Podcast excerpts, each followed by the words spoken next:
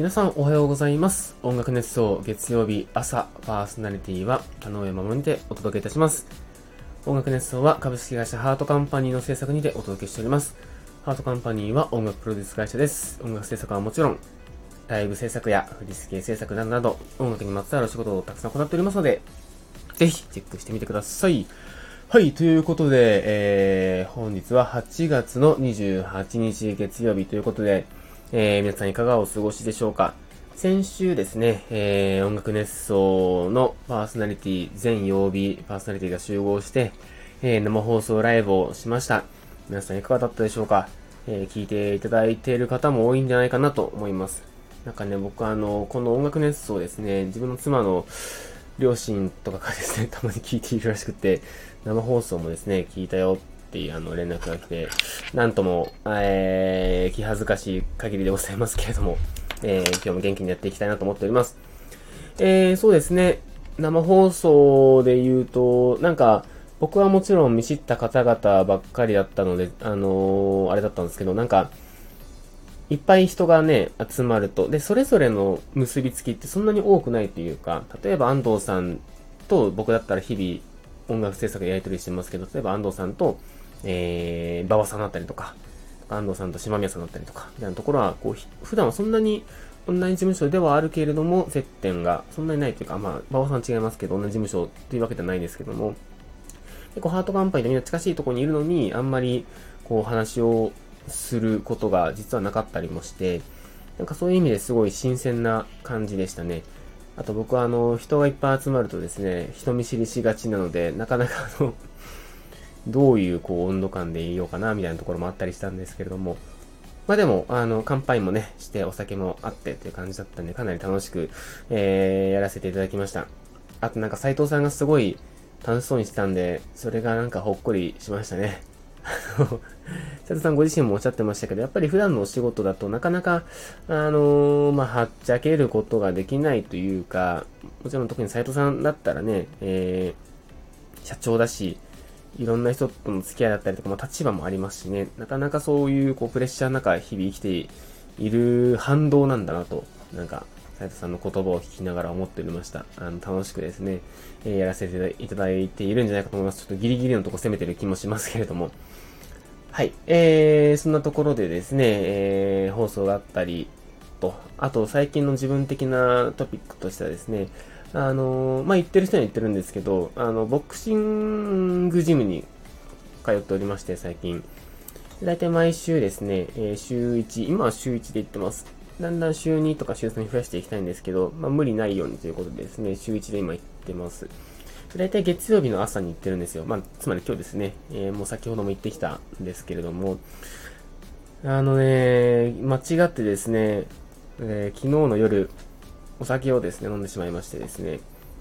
もうほんとボクシングのジムめっちゃきついんですよ。1時間ぐらいなんですけど、まあ、ジムといっても結構ライトなジムなんですけど、あの、で、1時間ぐらいしかやらないんですけど、その1時間がめちゃくちゃハードワークでですね、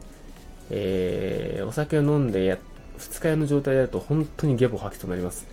えー、と思ってずっとですね、前日はお酒を飲まないっていうルールだったんですけど、昨日うっかりですね、お酒を飲んでしまいまして、えー、今日その状、まあ、二日酔いの状態で、行ったんですけど、まあ、きつかったっすね。全然身が入んなかったし、吐きそうだし、お腹痛いしっていう感じでですね、えー、絶対お酒飲んでからジムに行くのやめようと心に決めました。はい。ようやく体調が復活してきたっていう感じですね。でも、あの、本当運動の習慣がついてきていいなってなんか自分的には思います。ジムもね、もう2ヶ月ぐらい経ちますけど、ようやくこう習慣化してきた気がしますね。自分の仕事はやっぱりそんなに動く仕事じゃないですし、で、あとはもうすぐ自分も30に差し掛かろうかというところなので、ちょっと体というか健康ですね、気をつけていきたいなと思って、え運動してるという感じです。あとやっぱりその、ね、何かあった時に、その、まあ、自分の大切な人を守れるとか、あとは、えー、まあ、最終、まあ、ね、殴れる。という、まあ、殴れ、殴らないですけど、もちろん人は。まあでもそういう、こう、状態にあるだけで、こう、なんでしょうね、心が落ち着くというか、メンタルを保てるんじゃないかな、みたいなところもあって始めたっていう感じでした。はい。これまた、あの、ちょこちょこ喋っていこうと思うんですけれども、まあ最近そんなことをしてますよという感じです。はい。そして、えー、今日話したかったのはですね、えー、そんなことではなく、えー、昨日ですね、久々に西武鉄道というか西武新宿線になりました。僕ね、西武新宿線超好きなんですよ。前も話しましたけれども、僕が上京して最初に住んだ駅が花子金井という駅ですね。西武新宿線の、えー、急行でいうところの、あ、すいません。朝なんでね、ちょっと見たいですね。急行でいうところの、えー、西武新宿駅、高田馬場駅、鷺宮駅、上石神井、で、田無。で、その次ですね。駅が花子金井という駅ですね。だいたい西武、西武新宿から20分ぐらいかな ?25 分ぐらいかな？っていうところにあります。で、えっ、ー、と、花子金井めちゃくちゃ好きでですね、いつかカムバックしたいなと思ってるんですけれども、あの、妻とですね、物件をちょっと見に行ってきまして、今住んでるところから、あのー、まあ、契約更新が迫ってるということもあって、引っ越しをしたいというかは、まあ、ちょっとこう、いろんな選択肢を今のうちに見れるうちに見とこうよってことでですね、えー、昨日内見をしに行ってきました。えー、で、花子がねと上石寺の物件見てきたんですけれども、いや、やっぱいい街でしたね。上石寺もいいんですけど、やっぱ花子がねが一番好きですね。駅も広いし、もともとね、えー、2面4線だったものを、えー、1面2線に作り変えたということもあって、駅の方がめちゃくちゃ広いんですよ。渋谷駅の2倍ぐらいあるんじゃないかなってぐらい広いですね。はい。本当にあのー、居心地が良い駅ですね。で、駅周辺もすごい広々としてて、あのー、子連れというか、ファミリー、ファミリー世帯もですね、多くて、えー、のんびりした街ですごく素敵ですね。ちょっとその都心から距離があるっていうところだけがネックなんですけれども、まあ車とかね、持ったりするといいんじゃないかなとか思ったりします。はい。えー、そんな西武新宿線なんですけれども、僕が、えー、引っ越してきた頃、まあ、つまり、もう何年前だ？?7 年前 ?7、8年前とかになるんですかね？えー、ぐらいからずっと工事をしておりまして、えー、何をしてるかというとですね、えー、連続立体交差事業というのを行っているんですよ。えー、これ何かというと、えー、まあ、文字の通りなんですけれども、えー、一定区間を地下化したりとか、一定区間を高架化したりみたいなことをしているんですね。で、えっ、ー、と、西武新宿線ってすごいこう特殊、いろいろ特殊な路線でして、あのー、まず、まあ一番大きいのが、えー、私鉄、関東の私鉄の中で唯一地下鉄と乗り入れを行ってないんですよね。接続を行ってないんですよ。えっ、ー、と、高田馬場まで行って、えー、乗り換えをして、えー、東西線とかはまあ行けるんですけれども、でも乗り換えしなくちゃいけないし、あの、そのまま地下鉄にこうビュンと行けるみたいなことがですね、ないんですよね。っていうのがあったりとか、まあ、あとはもともと乗降人数がそんなに多くなかった路線なんですけれども、まあ、年々ね、どんどんどんどん増えていって、で、えっ、ー、と、そこで増えていって何が問題かというとですね、結構、道路とですね、線路が交差しているところが西武線、西武新宿線って多いんですよ。で、それが朝の通勤ラッシュの時間帯とかで全然踏切が開かないみたいなところで、えー、渋滞が起こってしまうと。っていうところでですね、その問題がずっとあって、で、えー、まあ、解決するために一番混む場所を、えー、地下に埋めたりとか、まあ、あとは高架に作ったりとかっていうのをしようということでですね、えー、ずっと工事が進んでおります。で、これ全部、全長で、えー、12.9キロ、まあ、つまり13キロくらいの、えー、長さのものをですね、工事しようとしてるんで、まあ、それはもちろん時間かかるんですね。で、えっ、ー、と、僕が馴染みがある工事区間は、えー、中井からですね、えー、荒井薬師沼袋野方っていうところですね。えー、中井はあれですね、えー、大江戸線がちょっと交差しているところですね。この大江戸線もね、中井から降りてですね、ちょっと歩くんですよね。5分ぐらい歩いて乗り換えみたいなのはちょっと不便なところなんですけど、まあそれはさておきとして、えー、中井からですね、えー、荒井薬師沼袋が地下になるんですね。で、野方でまた上がってくると、みたいな工事をずっとしているという感じですね。で、荒井薬師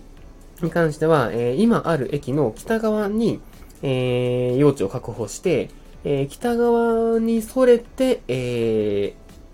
地下に潜っていく、みたいな感じの想定だそうです。で、これですね、えー、荒井薬師、僕が引っ越した当時はですね、北側になんかすっごい、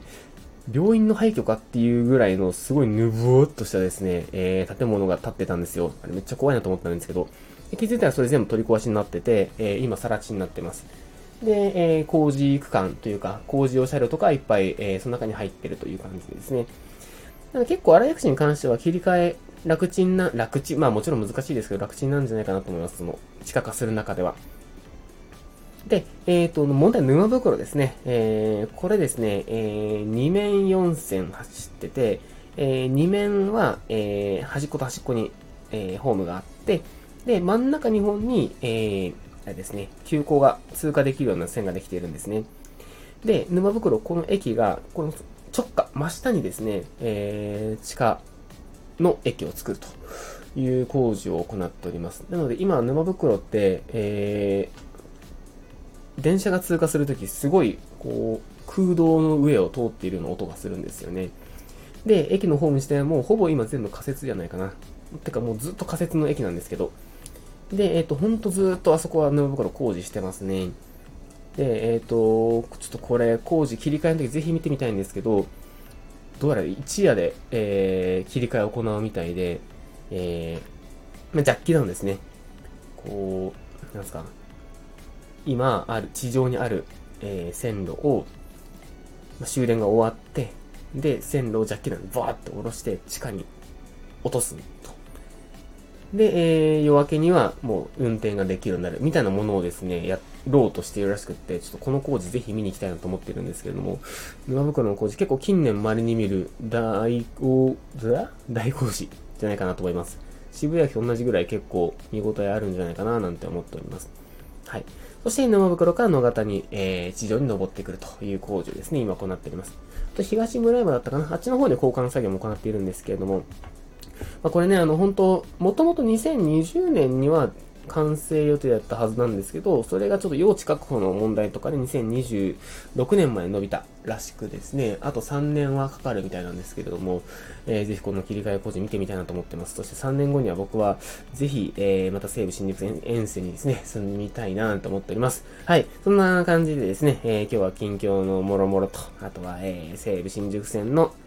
現在の工事ですね、どんなものを行ってるかという話をさせていただきました。はい、えー、講師の話になると、ペラペラペラペラオタクみたいですね、早口になってしまいましたけれども、皆さん楽しんでいただけているでしょうかぜひね、西武新宿線、あんまり馴染みない方も多いと思うんですけれども、すっごいいい路線なので、えー、行ってみて、使ってみてください。はい、ということで今回の、えー、放送はここまでにしたいと思います。また来週お会いしましょう。バイバイ。